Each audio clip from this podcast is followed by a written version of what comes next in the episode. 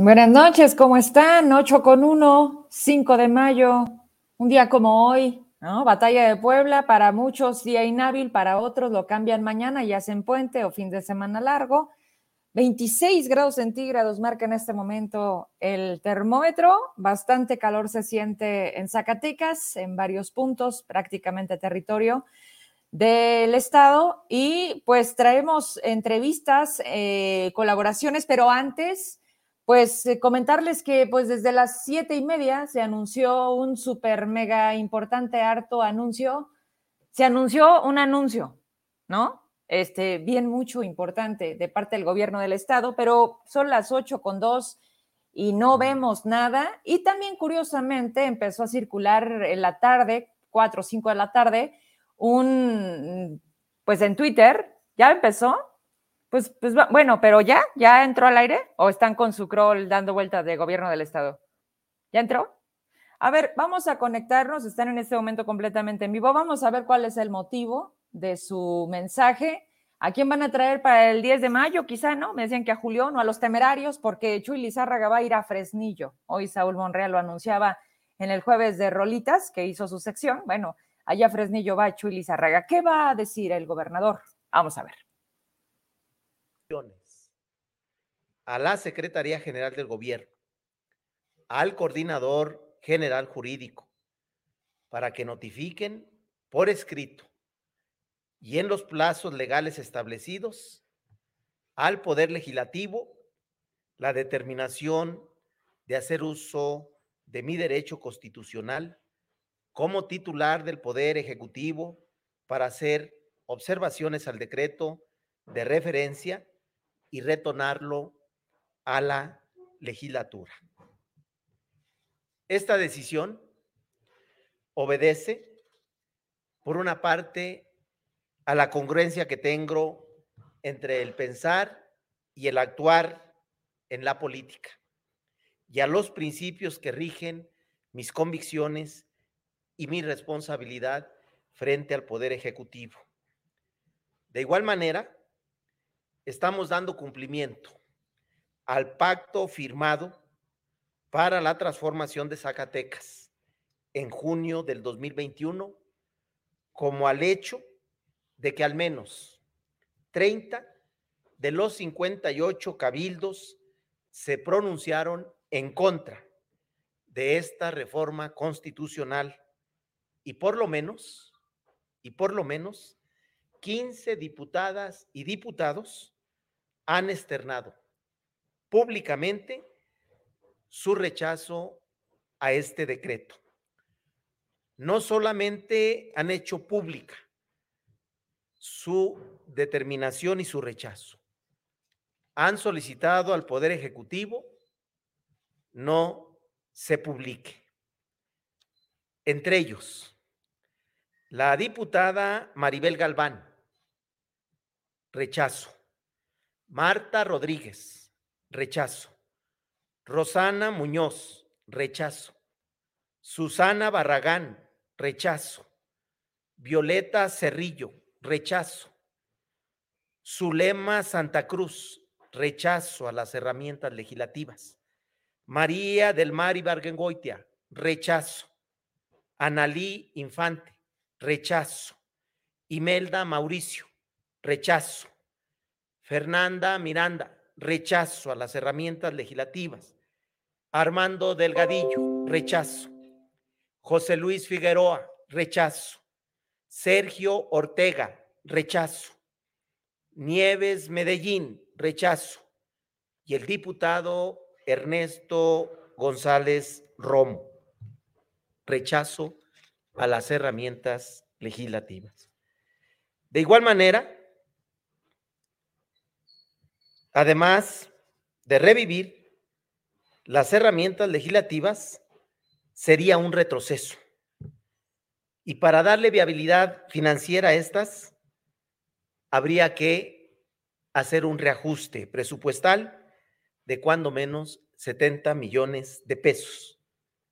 Es decir, tendrías que quitarle ese dinero a otros rubros prioritarios como la educación, la seguridad, obras públicas, el campo, el deporte. El estado de Zacatecas sigue resistiendo los efectos negativos de las políticas neoliberales que han afectado gravemente nuestra economía y generaron una profunda desigualdad, derivando en una escalada de inseguridad, así como el aumento de los niveles de corrupción y descontento social en los últimos 10 años. Cuando los zacatecanos confiaron en nosotros para encabezar el proyecto de transformación, hace poco más de siete meses, nos dejaron muy en claro su deseo de que termináramos de una vez por todas con las viejas prácticas del derroche y la opacidad en el manejo del recurso público. Voy a regresar a cuadro. El mensaje apenas está iniciando. Prácticamente el mensaje es el veto a las herramientas legislativas. Hablan de los diputados que al parecer votaron en contra. Pues nosotros tenemos otros datos, pero además curiosamente es una estrategia que se enlaza porque justo en este momento Lorete Mola a través de Latinus está teniendo un tema que tiene que ver con la estafa legislativa. Sí, ahí coincide prácticamente el mismo punto y es el Congreso local de Zacatecas. ¿Quién? ¿De parte de quién sería tan interesante ponerle atención para llevar a ese nivel, pero sobre todo en ese programa, pero sobre todo con ese cuadro como es Loret, ante la 4T, lo que representa para Andrés Manuel? Pues que le llame la atención algo que incluso no es de ahora. O sea, la estafa legislativa, ya tenemos siete meses con esto. Noviembre se atravesaban vacaciones, va Ernesto Romo a, a la unidad de inteligencia financiera le dicen que regrese pronto, pero que no dé entrevistas a medios e incluso aquí este, cancela porque pues, no puede hablar al respecto y para no meternos o eh, mm, ensuciar el proceso, pues dice él que se mantiene con la solicitud que le hicieran, cosa que bueno, fue ya después de haber hecho todo mediático y luego ir a México a, a llevar todas esas cajas en las que pues curiosamente hoy, en el programa de Loret, en Latinus, están dándole atención a la estafa legislativa y justo en este momento el gobernador, que tenía programado desde las 7.30 un mensaje importante, pues habla del veto a las herramientas legislativas. A ver, permítanme porque me está llegando información. Tienen la foto. Aquí me están mandando la votación. Muchas gracias. Gracias, gracias. A ver.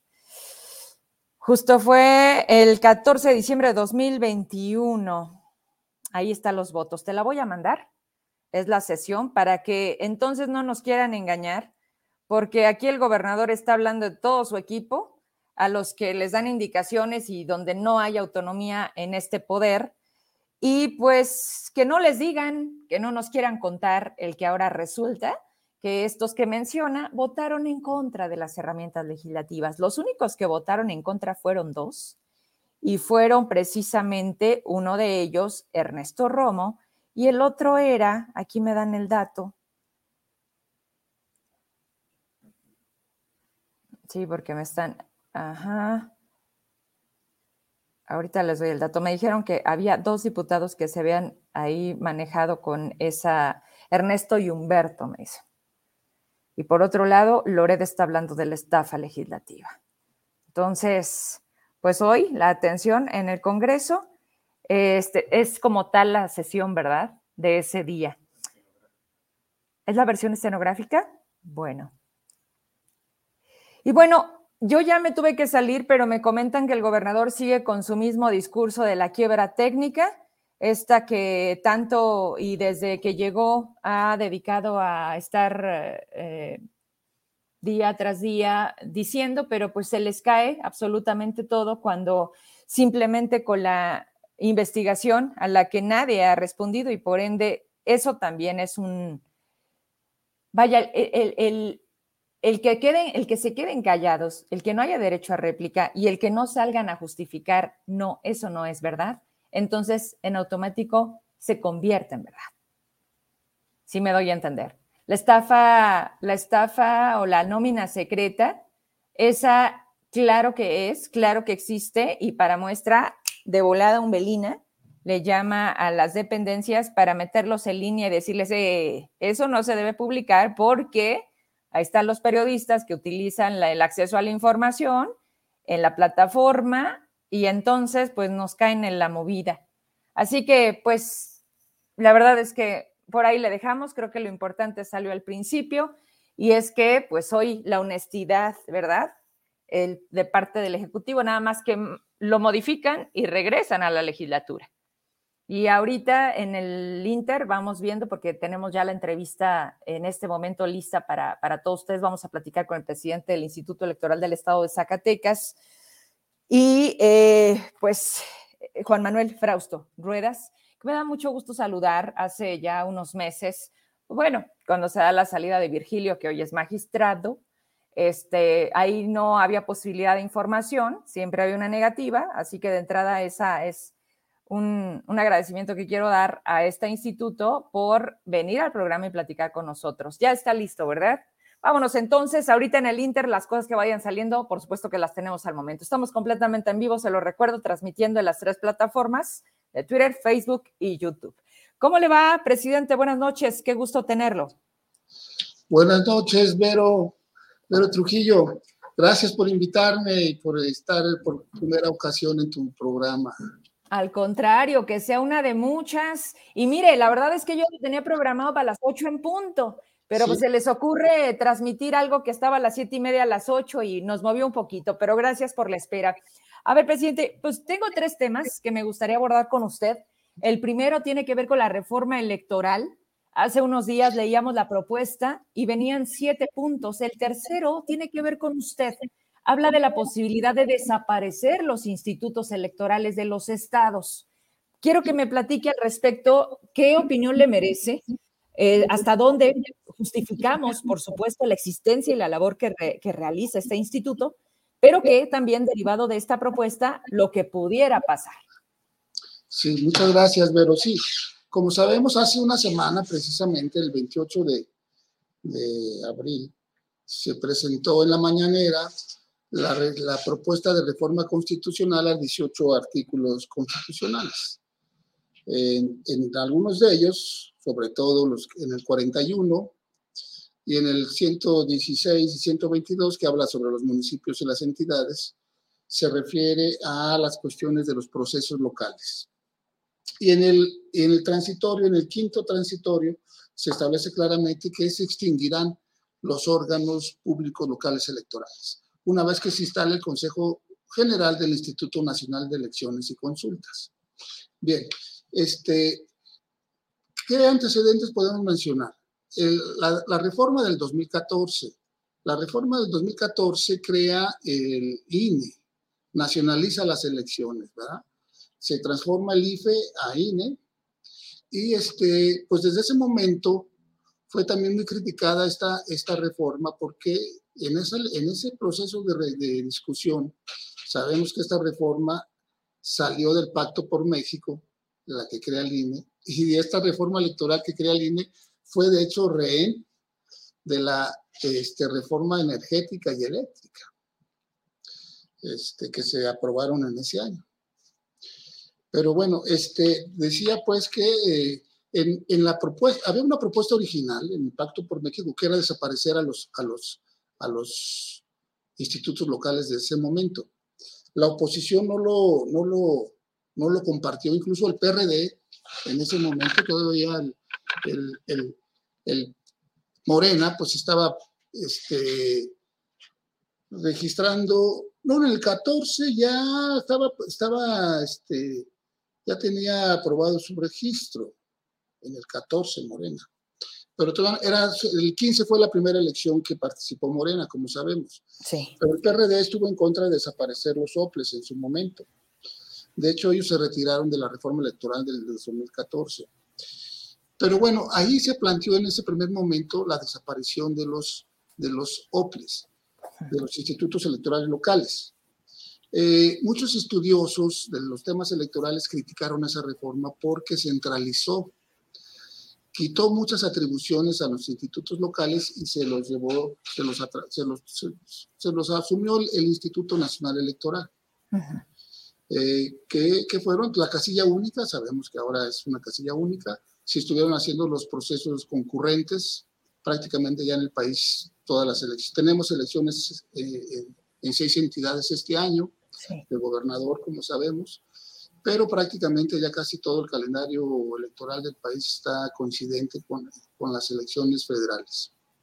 Entonces, en ese momento se criticó porque eh, se centralizaron las funciones. Ciertamente así fue.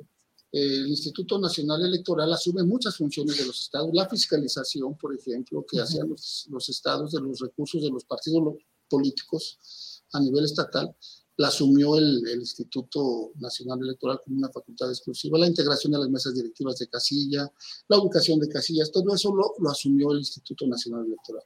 Entonces fue criticada por, por, en esa parte. Y este, no, se, no, se, no se llegó a desaparecer a los institutos electorales locales, se creó un sistema híbrido, como sabemos. Persiste el Instituto Nacional Electoral y persisten los órganos electorales locales como estamos hoy cada quien con un ámbito de eh, competencia. Así es, ¿verdad? Eh, así transitamos desde la primera elección local que se hizo, fueron 17 entidades las que participaron en el 15, coincidieron con la elección este, federal. Nosotros la primera elección local con la legislación nacional fue la del 16, donde sale electo el gobernador Tello, y se renuevan la Cámara y el Congreso. Eh, no coincidió con la elección federal. la, federal fue en el 15, ¿no? El 16. Yo estaba en el INE en, el INE en ese entonces. ¿no? Me tocó organizar la elección local desde el INE en coordinación con el, con el IES.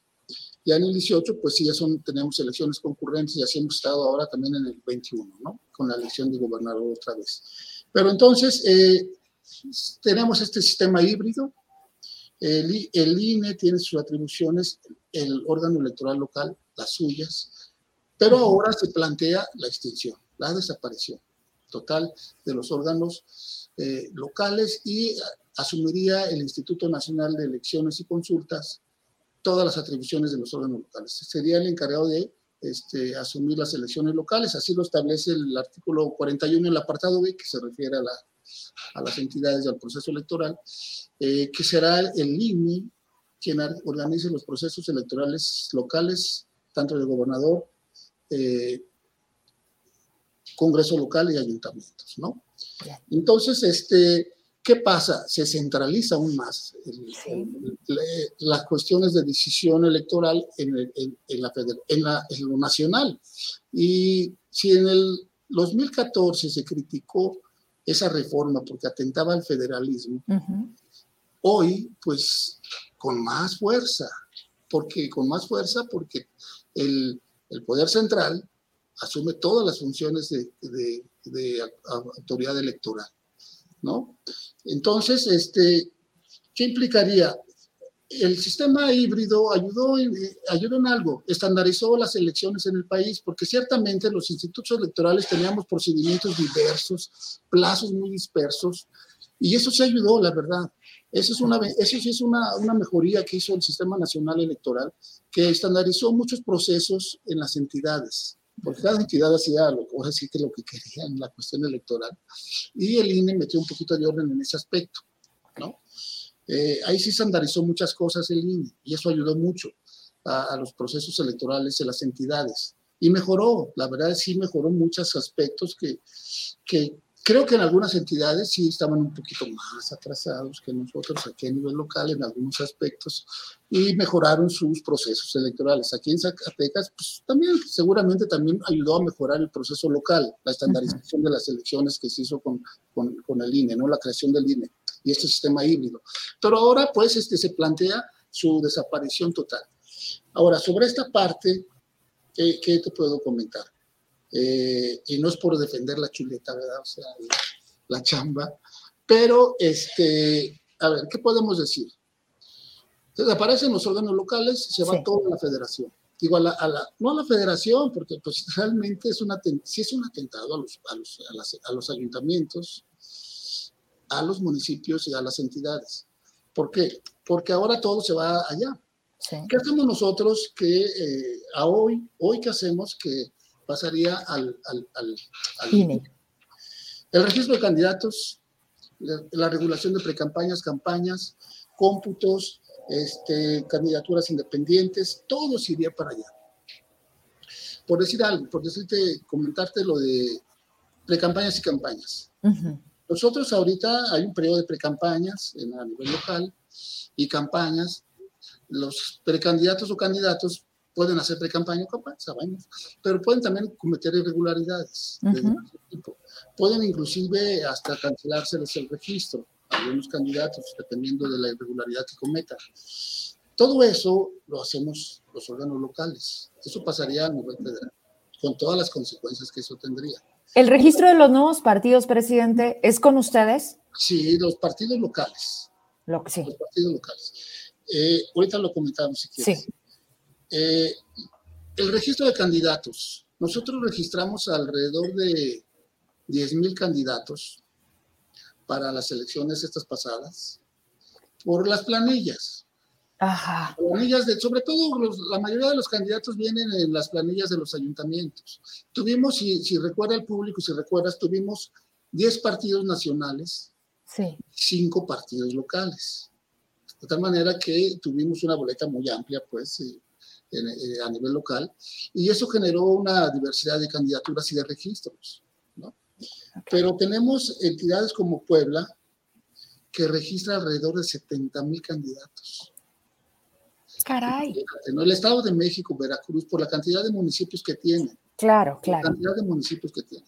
Entonces, todo eso se llevaría, lo haría el, Y hay capacidad, presidente, porque aquí la pregunta, no lo quiero interrumpir, pero imagínese, hemos platicado mucho con Matías. Matías es, este cliente frecuente de este espacio informativo y aprendemos mucho. Le vamos a, le vamos a pasar el registro de candidaturas locales a él. sí, no tiene, no tiene, esto que comentas es cierto, no tiene capacidad. la capacidad. Tendría que contratarse gente. Pero ustedes no se irían, o sea, ustedes... ¿Qué establece un transitorio de la reforma? Que solamente el personal del Servicio Profesional Electoral, ahorita hay un Servicio Profesional Electoral Nacional, eso fue una también de las pues, virtudes del, del, sistema nacional. Eh, el INE ya tenía un servicio profesional electoral. Ahora se llama Servicio Nacional Electoral, porque también en, los, en los institutos locales se crearon figuras que pertenecen al Servicio Nacional Electoral, del Servicio Profesional Electoral Nacional. Son poquitas, por cierto. Aquí en Zacatecas tenemos nada más 16. Esas 16 personas, perdón, 18 personas, se incorporarían al INE. Nada más 18. Tenemos ahorita una plantilla, incluidos los consejeros, los directores, todo el mundo, hasta el intendente, de 102 personas. De esas 102 personas que estamos aquí en el IES, solamente 18 se transferirían al INE. Todos los demás tendremos que ser liquidados, incluido yo, Todos, pues.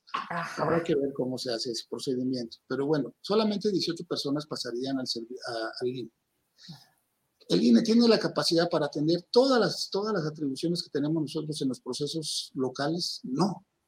Tendrá que contratar más de esos 18, otros más, para poder hacer las actividades que decía yo, de, eh, sobre todo el registro de candidatos. A lo mejor lo de precampañas y regulación de campañas sí lo pueden hacer, pero el registro de candidatos creo que no. Pero además es una curva de aprendizaje. Yo lo digo con mucho respeto. La gente que está en el INE, en el IES, son personas que se mantienen, bien usted lo dice, usted viene del INE. Nosotros lo conocemos, usted es técnico, usted no estaba al frente, pero usted conoce perfectamente estas dos instituciones. ¿Qué pasa con esta posibilidad de despido y de contratación? Qué absurdo sería si ya tienes a toda esta gente encaminada en un proceso de aprendizaje establecido, dejarla ir para tú ponerte a de cero, porque va a costar, no va a dar tiempo. Bueno, sería como la lógica, ¿no cree? Sí, este, cuando, cuando escuchamos la, la, la mañanera, ahí al secretario de Gobernación, a Pablo Gómez, a este Horacio Duarte, se mencionó que se iban a ahorrar 24 mil millones de pesos. Eh, pues sí, pero eh, en proceso electoral y fuera de proceso electoral también este, implica costos. Por ejemplo, te decía lo de los registros de candidatos. Nosotros tuvimos que armar, bueno, aquí se armó, yo no estaba en el año pasado, se armó toda una logística para registrar a los candidatos en el Palacio de Convenciones. Se tuvo que contratar inclusive personal eh, exclusivo, además de los que tenemos aquí, de la plantilla que había, se tuvo que contratar personal exclusivo para atender el registro de candidatos ahí en el Palacio de Convenciones. No sé cuál fue, fue la, plantilla, la plantilla que se contrató por un mes quizás, Creo que fue, fue, por, poco para, ese, para esa actividad en concreto, pero se contrataron personas, eh, no sé, 30, 20, 50, no sé cuántas hayan sido. Ahí, no traigo ese dato, ¿eh? pero se contrató personal para realizar el registro de, de, de candidaturas a, a, todos los puestos, pero sobre todo para ayuntamientos y diputados, es donde hay más, más, más este, registros. Eh, registros, ¿no? Entonces tenemos eso. Uh tenemos, eh, bueno, tendrán que instalarse también, nosotros instalamos en proceso electoral los consejos municipales y distritales que eh, pues regulan el proceso electoral en su demarcación, en su municipio, en su distrito. Hacen los cómputos municipales, hacen los cómputos distritales de, de los distritos locales y de los ayuntamientos. Pues eso también tendrá que instalarse, son obligatorios tendrán que instalarse estos, estos consejos municipales en su momento, en el, en el 24, para el proceso local y el federal. Y eso lo tendrá que hacer el, el, el, el INE. El INE. Si, si desaparece los, los institutos locales, ¿no? Eso, esa es otra, otra cosa. Los cómputos de ayuntamiento, ¿quién los hace? Los consejos municipales, como sabemos. Y los consejos municipales hacen el los, los consejos distritales hacen el cómputo de los distritos. Pues esos cómputos también tendrá que hacerlos el INE y tendrá que contratar personal que ayude a realizar los cómputos distritales y municipales. Y el INE también tendrá que hacer el cómputo de gobernador, que ahí está más sencillo porque se suman los votos de los distritos, ¿no? Para el cómputo de gobernador. Pero todo eso este, lo, este, lo asumiría el, el, el, el INE. ¿Qué otra cosa asumiría? Pues el registro de candidaturas independientes, eh, esta parte de los partidos locales que mencionabas. Sí. Todas esas actividades eh, lo, lo, lo, asumiría el Instituto Nacional Electoral. Eh, Pero hasta el día de hoy, presidente, perdón que te interrumpa, hasta el día de hoy nosotros seguimos trabajando de manera normal. O sea, esto se da a conocer en una mañanera, se habla de esta posibilidad va a tener que buscar una mayoría calificada. Ese momento todavía está por tenerse. Nosotros, oh, bueno, me refiero a ustedes, ¿se va a trabajar en este momento como si nada pasara o ya se tienen que preparar para esa para ese cambio? ¿O qué, o qué les dicen de, de, nivel, o qué les dice el INE? ¿Qué, ¿Qué les han dicho? Bueno, el INE no nos ha dicho nada, ¿verdad? No, pues no, no le conviene. No, de hecho el INE como tal, ha, hecho, ha habido declaraciones de los consejeros, pero si revisa la prensa nacional, no ha habido un pronunciamiento del Consejo General sobre la reforma. Ha habido pronunciamientos en específico, en particular de cada uno de ellos, más de Lorenzo Córdoba, como presidente del, del, del INE. Pero no, no nos han dicho nada. Este, sabemos que se concluyó el, el periodo ordinario, el, el segundo, el primero es en septiembre, terminó el, el 30 de abril. Hay un receso en, las, en, el Congreso Nacional, se inicia hasta septiembre, y yo creo que va a haber un cierto eh, silencio, un poco, todavía está en la palestra esta parte, tú misma me estás entrevistando, ¿no? En la palestra nacional, en la opinión pública nacional, pero creo que en los próximos meses va a ir bajando de intensidad la, la discusión de la, de la reforma electoral y se vendrá a retomarse fuertemente en septiembre. Nosotros estamos trabajando de manera normal, ¿no? Este, por supuesto, todo continúa igual para, para, los órganos locales, para el INE también.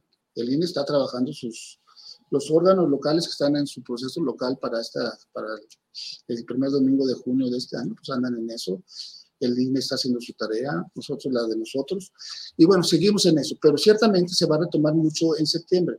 Y en septiembre habrá que ver la posibilidad de que salga o no la reforma. Este, ya anunció la Alianza Va por México el, otro día que no apoyarán la reforma electoral y ya presentaron unas, algunos elementos de la reforma que ellos plantean. Eh, ellos plantean sobre todo la segunda vuelta y elecciones primarias para este, elegir los candidatos de los partidos, como se hace en muchos lugares del, en algunos países. Estados Unidos es el emblemático, Argentina también se hace así, en Argentina. O sea, las elecciones primarias es que en un solo día todos los ciudadanos del país puedan este, participar en la elección de los candidatos de los partidos. Eso se hace en, estos países, ¿no? Y eso lo está planteando el, la Alianza Va por México. Eh, eh, Morena no retomó ese punto. La iniciativa, no Morena, la iniciativa presidencial no retoma las elecciones primarias para la elección de candidatos de los partidos. Muchos creen que eso fue una omisión. Ayer estuvo Pablo Gómez en tercer grado. Eh, fue una entrevista interesante. Yo recomiendo que la vean los estudios, los, los que saben de la cuestión electoral. Porque, bueno, ahí menciona varias cosas Pablo Gómez y dice por qué no consideraron las elecciones primarias. Eh, para la elección de candidatos. Pero bueno, eh, no voy a meterme a esa discusión más técnica. Pero este, sí, en septiembre veremos qué tanta voluntad hay de parte de, del Ejecutivo para negociar la reforma. Pablo Gómez sí mencionó que va a haber, pues, que él sí mostró actitud conciliadora y un poco abierta para discutir la reforma, porque ahí le decían que sí iba a ser como eso de que no le van a cambiar ni una coma, ¿verdad? la reforma, como en otras veces. sí, este como todo lo demás. Oye, presidente, quiero aprovecharte porque traigo otros dos temas y te digo, para que no sea ni, debut ni despedida, ahí vamos a, poder tener más la entrada y te lo agradezco. Eh, sobre el tema de Fuerza por México, hace unos días me comentaban que al final lograron el registro y que obviamente pues ahí la, distribución ya cambió. Platícame de ese tema, ¿es así? Sí, bueno, sí, ciertamente así es. Mira, te, te platico la historia completa. Los partidos nacionales...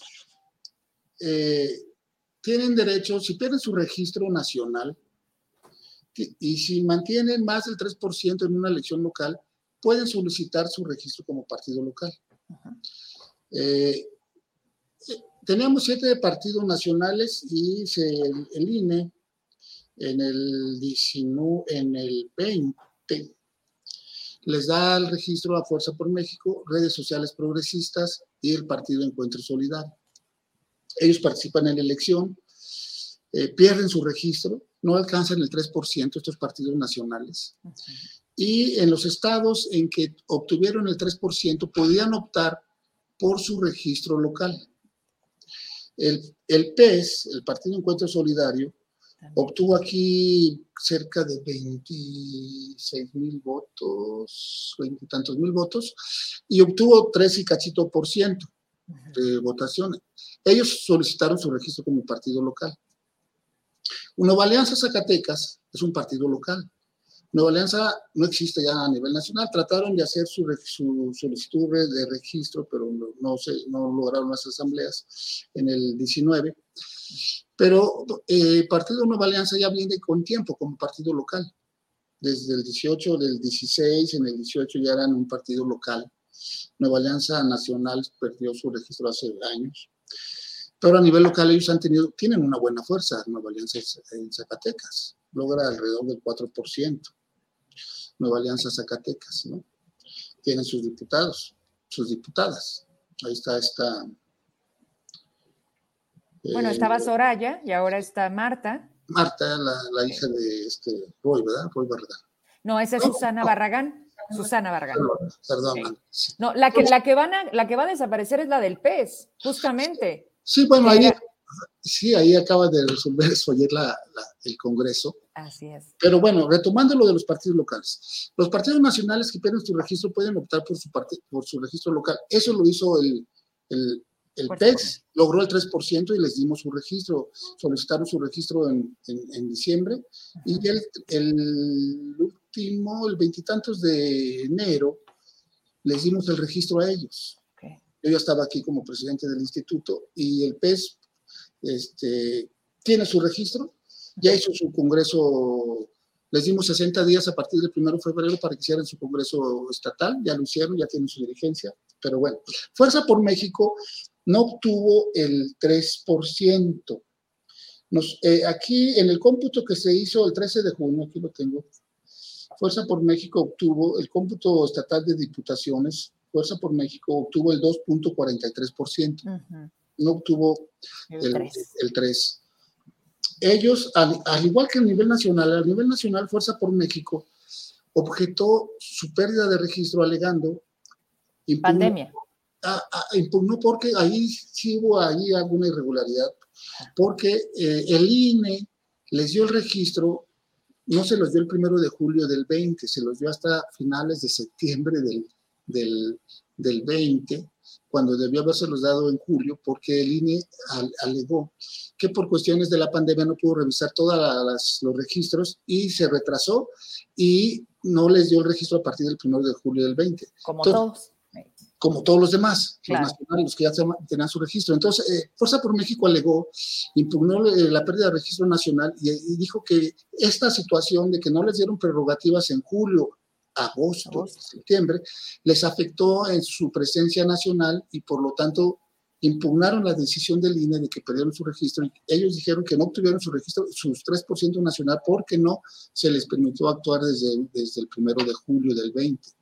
Bueno, se llevó, esto lo, lo, resolvió el, INE, se impugnó, la sala superior se va el recurso de impugnación hasta allá y la sala, de, la sala superior ratifica la, la, resolución del Instituto Nacional Electoral. Perdieron su registro nacional. Aquí a nivel local hacen lo mismo. En diciembre, el 17 de diciembre del 2021, Fuerza por México eh, solicita su registro, primero solicita su registro como partido local en el, el 17 de diciembre de 2021. El, el, 20 de enero, el día que también aprobamos lo del, lo del PES, el 20 de enero, el Consejo General del, del, IES les niega su registro porque no obtuvieron el 3%. Básicamente por eso. Se les niega, se les niega la, el registro el 20 de enero y ellos este, acuden al Tribunal de Justicia Electoral del Estado de Zacatecas, que conocemos como el TRIGES, y promueven un recurso de revisión al acuerdo que tomó el 20 de enero el IES, el Consejo General del IES. Entonces, ahí duró un rato, porque este lo, lo entrepusieron en enero, el recurso de revisión, y fue hasta el 4 de abril, casi una, hace un mes, que el Tribunal de Justicia Electoral nos dicta una, una sentencia donde les otorga el registro ellos alegaron casi lo mismo a nivel nacional que aquí, pero a nivel local. Y este, el tribunal local les otorga el registro. Y nos ordena que nosotros debemos de presionar para este, pues, cambiar nuestra resolución y meter una resolución donde les, les demos el registro. Esta sentencia o resolución no fue impugnada por, por ningún actor, ni en la sala, ni aquí, y por lo tanto, pues tampoco en la sala regional. De tal manera que este, quedó firme. El registro ya está firme de Fuerza por México, Zacatecas. Así se va a llamar el partido. Fuerza por México, Zacatecas. Así como está Nueva Alianza Zacatecas, ah, tendríamos Fuerza por México, Zacatecas. Entonces, eh, el 4 de abril se toma esta resolución y nosotros tendremos que sesionar para este, pues validar su registro. Oye, presidente, ¿quién está al frente de Fuerza por México, Zacatecas? Bueno, aquí en Zacatecas está una licenciada Wendy Yasmín Soto Corbera, es la presidenta mm. interina de Fuerza por México, Zacatecas. Y estamos revisando la resolución del tribunal. Eh, no hay un plazo, una fecha fatal para que sesionemos. Estamos revisando ese, aspecto. ¿Qué, nos, qué nos este, toca hacer? Que tendríamos que, en el acuerdo donde pues ya les otorgamos el registro, tenemos que otorgárselos. Este, tendremos que también revisar los plazos de un poco sus órganos que nos presenten los estatutos, este, los, los órganos locales. Entonces les daremos algún tiempo para que... ¿Son los mismos 60 días que se le dieron al PES para su asamblea y todo esto? Sí, serán seguramente los mismos 60 días. si no van a impugnar, presidente, y van a decir que están en, desacuerdo porque, porque eh, ellos arrancaron antes y ya sabes. Oye, pero, pero nada más dime un dato, eso no se va a hacer efectivo en este año. ¿Eso sería entonces? Sí, porque, ¿por qué? Porque ahorita hasta, hasta el primero de julio del próximo año previo, al año previo a, que arranque el proceso electoral del 24. Porque así lo establece eh, la norma local, igual que la norma federal, los partidos que obtienen su registro se les hace efectivo hasta el, julio del año, anterior. Entonces sí, este, va a ser un partido, pues su generis, porque va a tener su registro, pero este, su, legalmente su actuación va a ser hasta el próximo año. Hasta el próximo año, el primero de julio. Eh, porque está en la situación de todos los demás partidos locales, y si quieres, ahí estamos lo de Fuerza por México. Lo estamos revisando, precisamente mañana tenemos, no, estamos ya viendo, revisando la, la sentencia del tribunal y estamos viendo cuándo sesionaríamos para este, tomar la decisión de, de otorgarles el registro ya a Fuerza por México Zacatecas. Pero es hasta el próximo año porque ahorita tenemos un proceso de constitución de partidos locales que también si, lo, si logran hacer las asambleas, su registro surtirá efectos hasta también el primero de julio del próximo año. ¿Cuántos nuevos partidos? Con esa me despido. Ándale, mira, este, tenemos, no, eh, tuvimos 11 solicitudes. El Consejo General emitió, digamos, una convocatoria, una especie de convocatoria, se abrió el espacio para que todas las asociaciones civiles eh, interesadas en constituir partidos políticos lo hicieran eh, a más tardar el 31 de enero. Entonces, el, al 31 de enero tuvimos 11 solicitudes. Se esperaban alrededor de 8 aquí, por la experiencia de otras veces, 8 o 9, pero llegaron hasta 11. Dos ya no siguieron el procedimiento y, 11, y 9 quedaron firmes. Entonces tendremos nueve asociaciones que ya este, decidieron si se van por eh, asambleas distritales o asambleas municipales. El procedimiento, igual que los nacionales, los nacionales tienen que hacer 200 asambleas en los 300 distritos del país para obtener su registro. Eso lo hacen después de la elección, eh, igual que nosotros. Eh, tuvimos elección de gobernador el año pasado. Cuando hace la elección presidencial, se al año siguiente se abre la solicitud para registros nacionales, partidos nacionales. Por eso en el 19 hicieron sus asambleas estos partidos que te mencioné, Fuerza por México, el PES y redes sociales. Entonces ahora tenemos nueve asociaciones, eh, tenemos cuatro que optaron por asambleas distritales. Tienen que hacer asambleas distritales para eh, eh, llegar a, cierto número de afiliaciones, que es el 0.26% de los afiliados de la lista nominal del Estado, que son, son pocos, son alrededor de 3.200 gentes. ¿Cuántos? 3.200. Muy poquitas. Muy pocas. Lo dificultoso es para ellos hacer las asambleas. Claro. ¿No? Porque es obligado que tienen que hacer asambleas en las dos terceras partes de los distritos. Tenemos 18 distritos. Tienen que hacer asambleas en 12 distritos. Eh, cuatro asociaciones se fueron por asambleas distritales y el resto, cinco por asambleas municipales. Tendrán que hacer este 38 eh, las dos terceras partes. Oye, presidente, ¿no, ¿no hay quien le tire doble? ¿No hay quien ya está partido instalado y en estas 11 solicitudes que firmes quedaron nueve, sea otro partidito? Porque luego así se la juegan, ¿no? Para, no para, para agarrar de un lado y si no del otro y si no meter candidatos a los dos, digo, porque sabemos quién mueve fuerza por México, ¿no? En este caso, no, de esos nueve, que, dime, dime alguna peculiaridad que hoy que estás al frente dijiste, mira, o sea, de esos nueve partidos, ¿qué me puedes decir? ¿Quiénes son? ¿A qué, le qué, defienden? Mira, eh, te voy a dar los, los nueve. A ver. Voy a leerlos. Movimiento Autónomo Zacatecas, que es Arturo Eliu Ortiz Arellano, su, representante legal. Movimiento Laborista Zacatecas, que es Noemí Dueñas Nava. Tenemos a Rumbo Monrealista, que también es Wendy Yasmín Soto Corbera. Democracia Alternativa, de Javier Valadez Becerra conformando alternativa de Antonio Martínez Escobedo, el proyecto La Familia Primero de Mauricio Javier Vázquez, eh, Revolución Popular Zacatecas, su representante legal pues, lo conocen, José Luis Figueroa Rangel, actual diputado el Cepillo. Sí, ni una lucha más aislada que su representante legal es Jesús Antonio García Ramírez. Y Proyecto Acción Ciudadana, Ciudadana Millennial. Su nombre del representante es Ronnie Dustin Martínez. No es cierto. Ronnie Dustin. Así, bueno, así dice. No, así se llama, mi presidente. Sí lo conocemos. ¿Sí lo conoces? Claro. Ah, pero, pero luego platicamos de eso. Ok, entonces él también registró un partidito. Sí, sí, sí, ellos también, y ya cumplieron con todos los requisitos. ¿eh? fueron los últimos, acabamos de tomar, bueno, acaban de traernos los últimos requerimientos que les hicimos. Fueron los últimos en completar todos los requisitos. Así es. Muy bien. Oye, presidente, qué interesante, ya ves, ya nos quedamos picados. Yo, yo sé que este, ¿qué te parece si entonces eh, en unas semanas más te vuelvo a dar lata?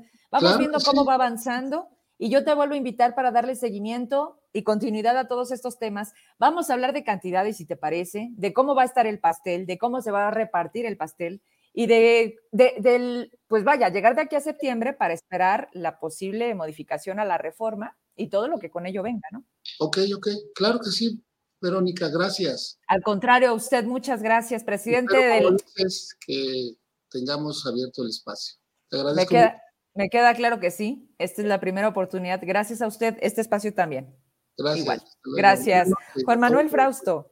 Juan Manuel Frausto Ruedas es el presidente eh, desde enero, febrero, eh, sí, ¿verdad? Más o menos, tiene, tiene poquito, tiene, pero mire nada más la, la calidad, la calidez, sobre todo la disposición y el acceso para meternos a conocer más del IES. No menor, pero todo lo que vendría a modificar esta reforma electoral, ya lo decíamos al, inicio, se dio interesante la plática amplia, necesaria, y la confirmación de que se logre el registro de Fuerza por México, pero me llama la atención porque la misma persona está por dos partidos, ¿te fijaste?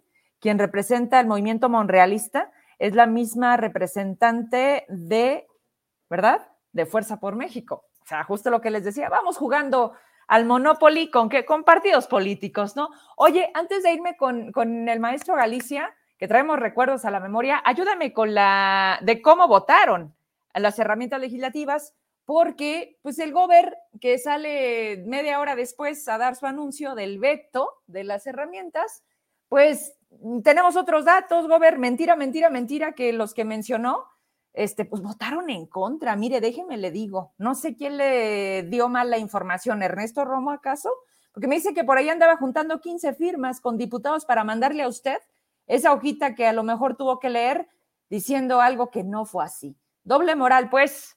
Vámonos con la... Mande, sí, donde viene el 90% de los que votaron. Miren, Aquí la traemos, esa la están moviendo ahorita en redes, ahí ya, dice, ellos son los diputados que votaron a favor de las herramientas legislativas. Tenemos a Priscila, tenemos a Sergio, el diputado migrante, a Violeta Cerrillo, a Maribel Galván, fíjese, a ellas dos las mencionó como si no. Bueno, Gober, espero que te pasen el chisme del Noti, ¿eh? O espero que te, manden esta. Ahí está la viada, ahí está Roxana, otra que dijo que sí, Imelda, Armando Delgadillo, que dijo también que, que estuvo en contra, eh, Ana Luisa, eh, Gerardo Ramírez, el Cepillo, eh, la hija de Miranda, Marta, Susana Barragán, que dicen que votó en contra. No, señor, votó a favor. Es Maribel, es Marimar, ¿no? Es la del PAN, Marimar, que también la mencionó, ¿eh? No, no, señor gobernador. Ay, este cuate del PAN. Lupe Correa. Carlita. Y luego acá, ¿quién tengo del PRD? Pinedo. Eh, Mendoza. Ahí está Santa Cruz. También la mencionó el gobernador. No, gobernador. Encuentro Social votó a favor de las herramientas legislativas. Abajito tengo PRI. Gaby Basurto, Salas, José Juan Estrada. ¿Cómo se llama este cuate?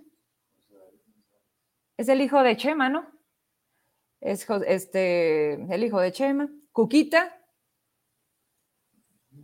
Herminio y Manuel. Pues no, no nos cuadran sus números. Y abajo que dice, representan el 90% de la Cámara. A ver, 2, 4, 6, 7, 8, 9, 10, 11, 12, 13, 14, 15, 16, 17, 18, 19, 20, 21, 22, 23, 24, 25, 26, 27. 27 votos a favor, 3 en contra. Humberto, el que se fue al DIF, porque me decían, ¿cuál Humberto? Uno es Ernesto Romo, Ernesto González, y el otro era Humberto, que se fue al DIF, que él entró como compañero, él entró con diputación ahí de, género, pero me está faltando uno. A ver, incómodos, ¿están conectados? Ayúdenme, no están bien. Ya se acabó lo de Loret, me dicen que ya estaba también lo de lo de Loret. Miren. me encanta porque en la transmisión, este, miren, estaban conectados los diputados. Déjate, mando un par de mensajes. Hijos. Le pone Yunuen, siempre a favor de la honestidad, legalidad y transparencia. Y madres, acá les demostramos que votaban a favor, ¿no? Traigo otro mensajito que dice, es de Sergio Ortega, los servidores públicos tenemos que aprender a ajustarnos el cinturón por el bien de Zacatecas. Ajá. Déjate lo mando para que vea la gente, ¿no? La doble moral de los diputados que tenemos. Aguántenme, aguántenme. Tengo a, a, a Violeta. Así es, gobernador. Nosotros rechazamos totalmente las herramientas legislativas. Felicidades por su decisión. Tenemos a un gobernador congruente.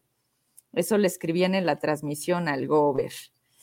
Y me mandan un mensaje más y con este me voy ya con nuestra entrevista. Maribel Galván. Otra que es gracias, diputada, a Saúl. Saúl la puso, Saúl le pagó la campaña y hoy creo que ya no le contesta el teléfono. Ay, Saúl, Saúl. Dice, completamente en contra de las herramientas legislativas. Bueno, pues nosotros tenemos otra información. Ay, súbete uno de los dos, ¿no? Nada más acá los estaba leyendo y ya les mostramos el 90% de la Cámara en esa sesión que fue en diciembre. Ahí traigo la, la, la versión estenográfica. Este, pues votaron a favor de las herramientas legislativas. Solamente dos, me falta un diputado. Eh, solamente esos tres de los 30 diputados, pues dijeron que no. Y hoy el Gober lee una lista de 15 en donde, miren, ahí está, ahí están los diputados y las diputadas diciendo que, que no quieren, que no quieren, aunque sabes qué, le cambian el nombre, ¿no? Y lo cambian de capítulo.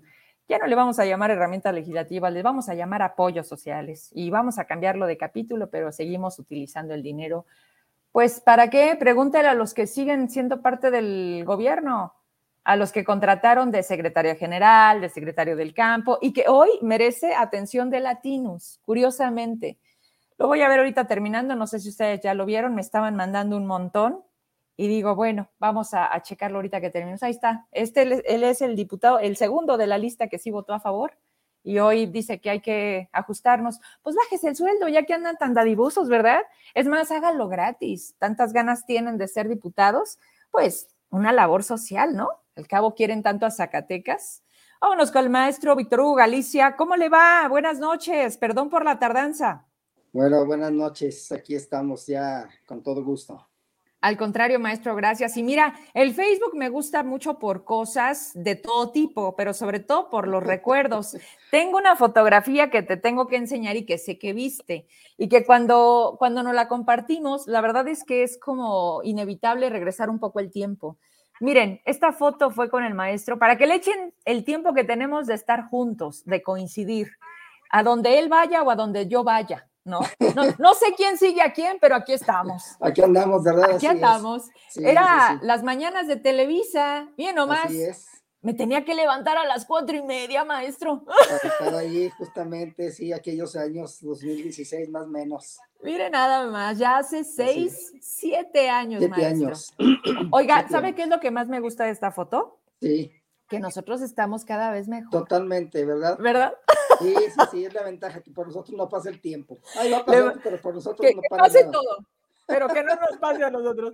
Maestro, gracias, porque ese tipo de cosas son las que volteas y dices, "Co- ¿cómo han pasado los años? Diría la canción, pero además, ¿cómo nos hemos mantenido vigentes en un sentido informativo? Usted me gusta mucho escucharlo, verlo como analista financiero en Zacatecas.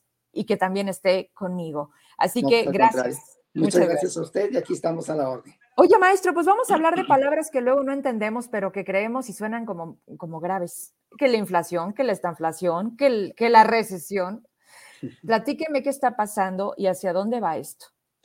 Bueno, vamos a ponernos un poquito en, contexto. Me quiero imaginar que el público que nos está escuchando, nos está viendo, tiene una idea más o menos ya precisa de lo que está sucediendo. Hoy en el mundo derivado de la globalización, pues estamos pasando por una serie de dificultades económicas, no en México, sino en muchas partes del mundo. Y bueno, eh, mucho se ha hablado de la inflación. La inflación la entendemos como un proceso económico que se provoca por desequilibrios existentes entre la producción y la demanda. Eh, esto provoca un incremento en los precios en la mayor parte de los productos y desde luego una pérdida del valor del dinero y desde luego del poder adquisitivo. Ese fenómeno de la inflación global nos ha pegado a nosotros de manera específica como país porque nosotros somos o somos eh, tenemos pues una economía emergente. México es un país de economía emergente. ¿Qué significa? Somos proveedores hacia las grandes potencias de los insumos. Pero ¿qué es lo que sucedió? Aquí hay tres elementos importantes que también pues la gente lo, lo, lo, hemos padecido, pero a veces no lo entendemos.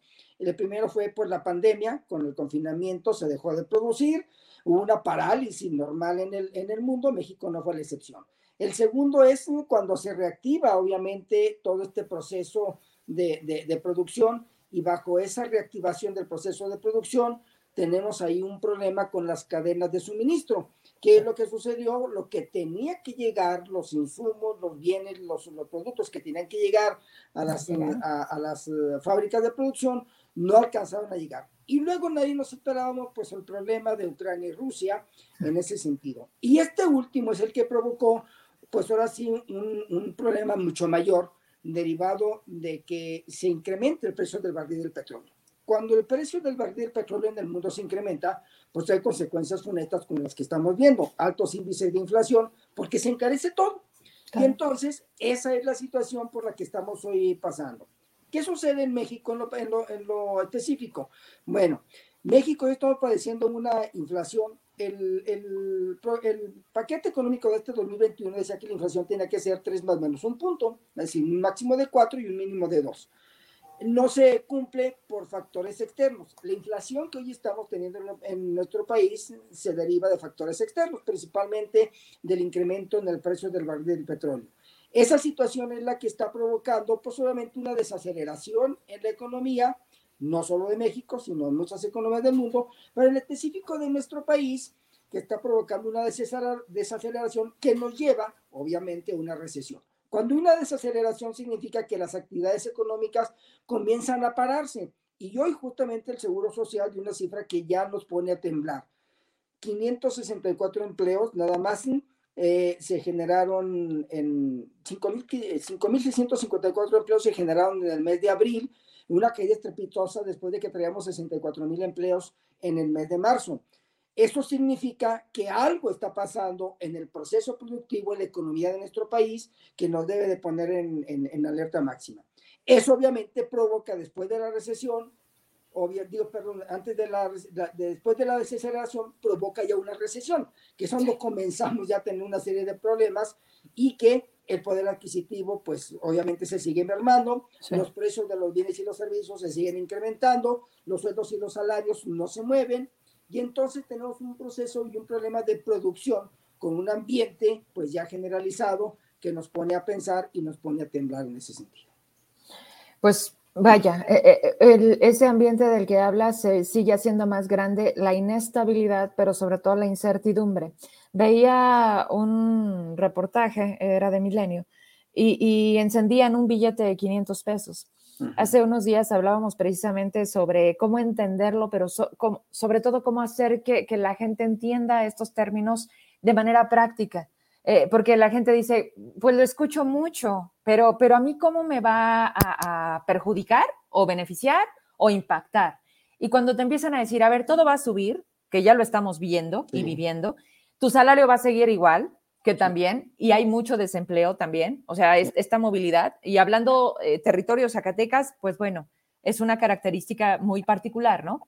Sí. Eh, Y, lo que bien me, me, comenta, el día de ayer, maestro, escuchaba en la mañanera, se le dedicó una parte a invitar a varios empresarios de México para que el presidente les pidiera el cómo detener los precios, pero ya ni siquiera de la canasta básica. Estaban hablando de 25 productos, una cosa así. ¿Qué representa esto y hasta dónde el gobierno federal puede hacer eso de la mano con los empresarios? Porque también los empresarios, ¿cómo le van a hacer? Aquí hay una parte, a mí me pareció una burla con, ahora sí que sin respeto, me pareció una burla para los ciudadanos. Muchos se tenía la intención de saber cuál iba a ser el resultado del famoso pacto, del acuerdo de, o de la estrategia. Yo en lo particular, y lo he externado en los diferentes medios de comunicación entre ayer y hoy, que me han entrevistado sobre que no tenemos realmente nada nuevo. La voluntad es buena, la petición es loable, pero las acciones son las que cuentan al final, al final de todo ello. Y me pongo el siguiente ejemplo. Sale el famoso pacto que se pone en cuatro puntos básicos, que la producción, la distribución, la comercialización y lo que va a suceder con la exportación. Nada más. Ponen en, la, en el paquete 24, 24 productos, 24 productos que no son ni los básicos ni los fundamentales. Dos. Eh, no habla obviamente de topar precios, no habla de controlar precios, me parece, me parece sano, ¿sí? En ese, en ese sentido, pero, pero tampoco da a conocer una estrategia específica. La voluntad donde dice, bueno, fulanito, sutanito, perenganito eh, van a apoyar para que sus ganancias no se incrementen y que los precios se controlen. Sí, pues ahorita estamos viendo el fenómeno ya mucho más fuerte que es la reduflación.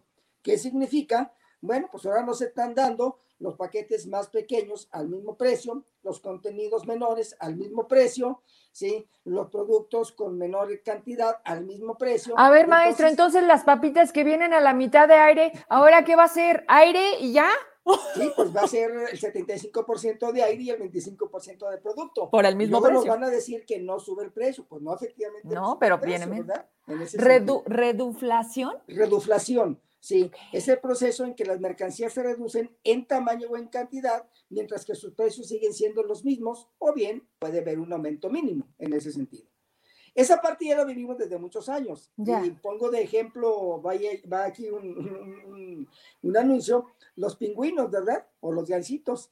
Pues los pingüinos antes tenían este tamaño y ahora pues ya vienen más pequeñitos, ¿no? ¿No se ha fijado que ya vienen de tres, pero chiquitos. Sí, sí, sí, muy pequeñitos. Entonces, ¿el precio no se incrementa? Pues claro que no, porque nos redujeron el tamaño y obviamente el costo por la producción de esos, uh, de esos productos con los insumos que llevan, pues se reducen de manera interesante. El precio sigue siendo el mismo, pues desde luego. Y esa es la parte sustancial de ese famoso eh, este, anuncio que se hizo el día de ayer, en donde la verdad y eso se lo puedo preguntar a cualquier madre de familia, a cualquier padre de familia, ¿cuánto le alcanza para comprar qué? en función a lo que hoy se está vendiendo y a los precios que se están dando. Si nosotros hacemos un comparativo de los precios con el incremento que tuvieron, incluso me llamó la atención, y esto también mucha gente a lo mejor no se fijó porque andamos metidos en otras cosas, nosotros que nos dedicamos a esto, me llamó mucho la atención cuando nos dicen en el primer anuncio del presidente, donde dice vamos a topar precios, vamos, entonces muchos, muchas empresas incrementaron los precios de sus productos. Y el de ayer dice, no, es que ya no los vamos a, ya no vamos a incrementar. Pues no, ya lo habíamos incrementado, papacito, ¿verdad? Ese es el gran problema que hoy tenemos y que estamos viviendo, porque lo estamos padeciendo nosotros, los de a pie, las personas normales, las personas comunes, que tenemos un ingreso que no se nos mueve durante el curso del año, pero los precios sí se van moviendo. ¿Y la gasolina? Bendito sea mi Padre Dios, sigue subiendo. Ahí está, ¿verdad? Sigue subiendo. Eh, el, eh, se sigue dando el, el, estímulo, el estímulo fiscal. Y aquí viene una pregunta también muy interesante. ¿Cuánto tiempo el gobierno va a aguantar seguir dando los estímulos? Yo le calculo de aquí al proceso electoral, en cuanto termine, vamos a ver qué es lo que sucede. Yo no sé por qué usted dice eso, maestro. Pues es que no hay otra manera. La historia nos ha dicho y siempre los ejemplos son las elecciones. Mira, en las elecciones se liberan vacunas. todo mundo se hace bueno, todo mundo sabe resolver los problemas, todo mundo va a bajar la gasolina, tu salario va a subir. ¿Qué te duele? Yo te curo. pero nada más pasan, ganan y luego. El salario mínimo en México subió el 22% este año, pasó de 147 a 176 pesos. El incremento de, del 22% que se tuvo, ahorita con el proceso de inflacionario que estamos viviendo, ya se desvaneció. Y le podemos preguntar a cualquiera, a cualquiera, cuánto le cuesta surtir su despensa de hace un mes al día de hoy, de hace unos meses al día de hoy. Lo hemos hablado aquí en la casa y seguramente tú, porque vamos al súper a hacer la despensa, hay decisiones que debes de tomar de cambiar a veces incluso de a qué tienda vas. Así es. Eh, la central de abastos, yo estoy impresionada por lo que representa como tal ese espacio, lo que puedes encontrar, pero a lo mejor no es tan cercano a toda esta zona de Guadalupe, ¿no? Pensemos. pero mira, ahorita me escribía gente que nos está eh, viendo y nos dice, pero ajustábamos el mandado con 500 pesos. Bueno, yo, yo llenaba mi carro, mi primer carro, era, era un carro chiquito, con 280 pesos. Yo, yo me acuerdo, maestro, que a lo mejor no quedaba al tope, pero eso me rendía para la semana. Así Hoy lo llenas, hoy no lo llenas ni con mil pesos. No, no. Porque, porque el otro me decían, oye, pero es que tiene razón, el presidente sí cumplió, está a 10 pesos, pero en medio litro. Claro. ¿No? no, mira, el huevo está a 40, la tortilla 18, la leche en 25, y, y, todo depende también de las marcas, maestro. No, desde luego. O sea, no es lo mismo Nutrileche que Lala, digo, yo no tengo problema en mencionar marcas, pero ahí es donde está la diversificación de mercado, que hoy la verdad estamos viendo el cómo, el cómo tener lo mismo por menos. El, el, el, detalle aquí ahorita con este fenómeno que estamos viviendo en nuestro país por las condiciones de los ingresos que tenemos en México y especial en Zacatecas, hoy compramos, y lo digo y, y, esto lo expreso incluso en mis clases, hoy compramos lo que podemos, más no lo que queremos. Así es. ¿Qué me alcanza? ¿Cuánto me alcanza? Y lo que me alcanza. Y entonces ya no compramos marcas, compramos lo que me alcance en función Con lo, pues, que a lo que hay en el mercado. Sí es cierto que hay una variedad de marcas interesantes, contenidos interesantes, gramaje interesante, pero al final de cuentas voy a, consumir lo que me alcanza con mi escaso recurso. Y esa es la situación que nos está llevando ahorita a entender de manera práctica, esa es la inflación. Y hay un elemento por ahí que incluso va a estar dando vueltas en estos días, que es el incremento de las tasas de interés, que ese es otro factor que va a empujar también que va a empujar pues que la, la inflación no baje. 7.72 es la inflación que seguramente nos dará a conocer la próxima semana Banco de México, si es que no se adelanta el presidente. Eso le iba a decir, sí, sí, que no es su papel, pero bueno. Así es. Y también pues ya, ya Estados Unidos incrementó sus tasas de interés en ese, en, ese, en ese tenor. Obviamente México tendrá que incrementar sus tasas de interés yo veía las declaraciones del presidente donde decía que el Banco de México no debe de incrementar las tasas de interés en la misma proporción. Señor presidente, que le diga a su asesor que si no las incrementamos nos quedamos fuera de juego y entonces corremos otro riesgo. Fuga de capitales se llama. Y eso ya lo vivimos en los años. Pero el mensaje popular no se puede quedar atrás. El yo puedo, yo cambio, yo soy. Definitivamente. Ese es el problema. Oye, maestro, me está diciendo Rubén Enríquez algo que escuché, fíjate, que me dijo, oye, pero, dice, con Daniel de Iturbide, ya ves la, periodista también de, Televisa o Foro TV, dice, dijeron que por seis meses se iba a frenar. O sea, por seis meses no vamos a tener modificación en los precios, pero lo acaba de decir el maestro, ya lo subieron. O sea, cuando iban a dar el anuncio, las empresas se adelantaron y dijeron, como nos van a topar, cuesta 40, que cueste 45. Y lo que diga el presidente, pues ya vemos, ¿no? Entonces, ya lo subieron. Así es, eh, ese es otro punto que llama la atención, porque es un plan que va a tener una injerencia a seis meses. Yo me pregunto, eh, eh, he hecho ese cuestionamiento a mí mismo, diría alguien, sí, a ver, el, el, productor de tomate, de cebolla, de sorgo, de arroz, de, de, todos los productores del campo llevan sus ciclos, sus ciclos agrícolas, eso no lo podemos ni, ni adelantar ni retrasar. Lo que está ahí, el 70% del campo mexicano es eh, de temporal, no lo tenemos tecnificado. Si llueve más o llueve menos, va a haber un desastre en el campo también. Entonces, ¿cómo puedo yo decir que va a tener una duración este paquete de seis meses? ¿En base a qué? no van a topar los, los, precios, pues estamos importando maíz, estamos importando sorgo, estamos importando trigo. Ahí lo sobresaliente sería que va a haber un precio, un precio eh, especial para los fertilizantes que eso llama la atención porque es algo que encarece la producción, obviamente, en el campo, ¿sí?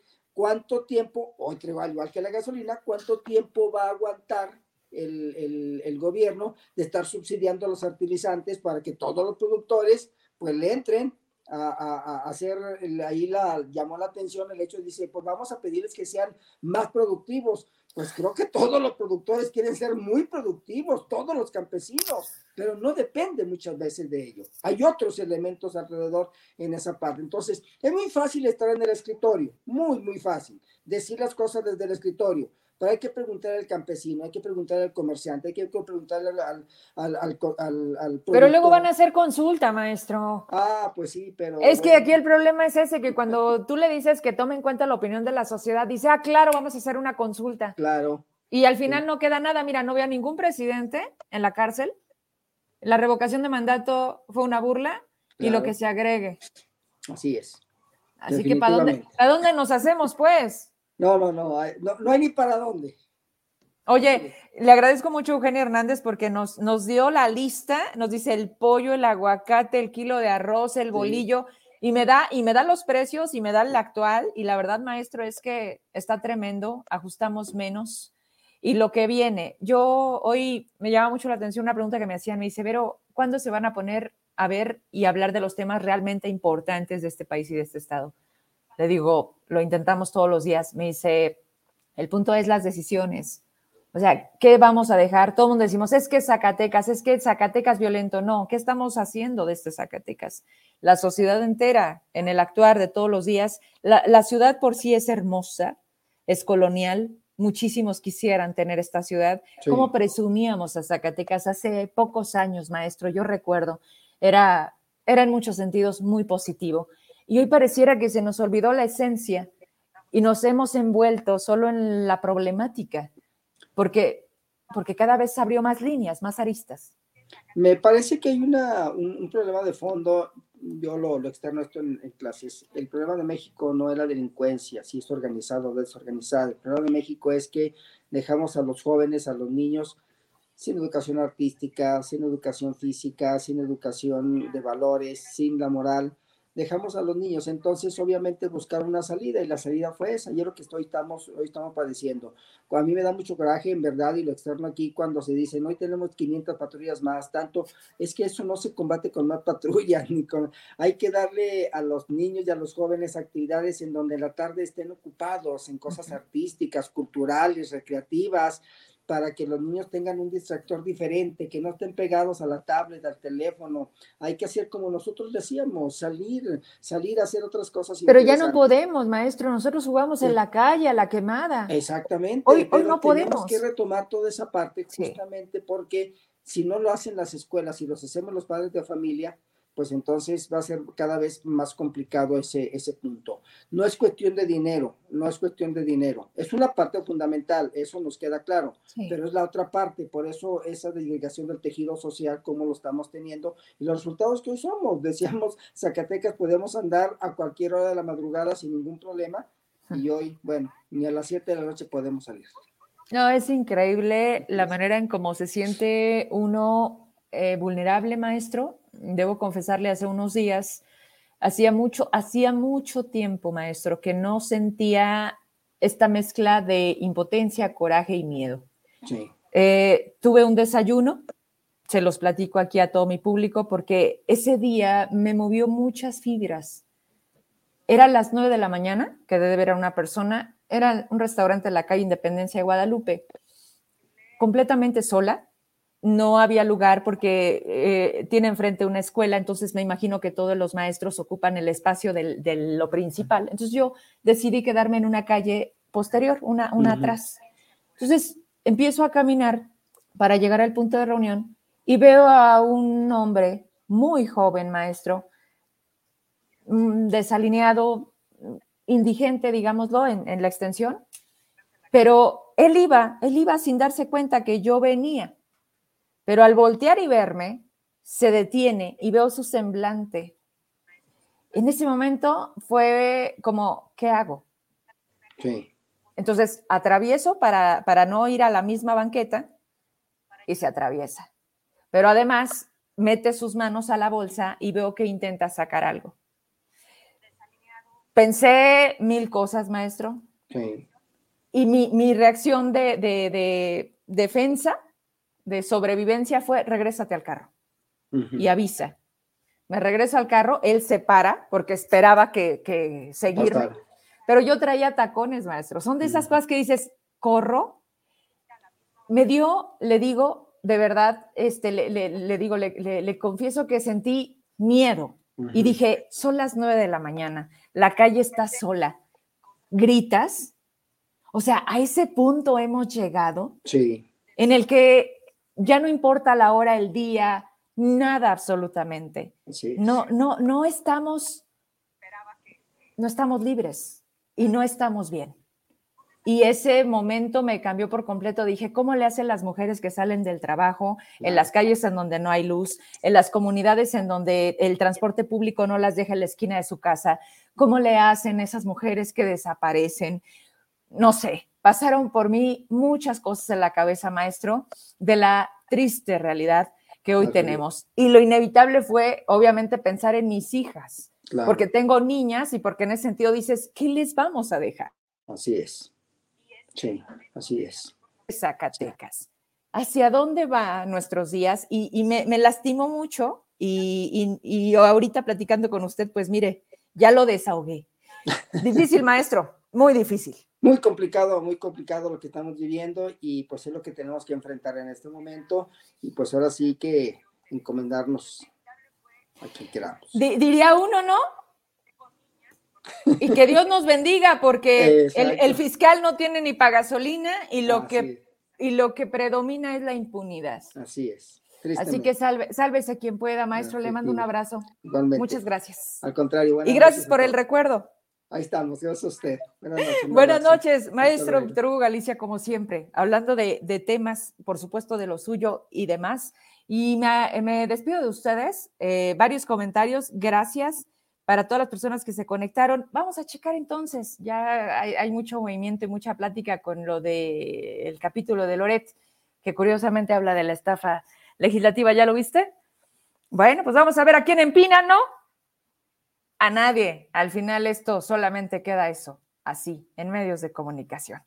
Descanse mañana. Mañana, mañana les voy a fallar. Desde ahorita les pido permiso.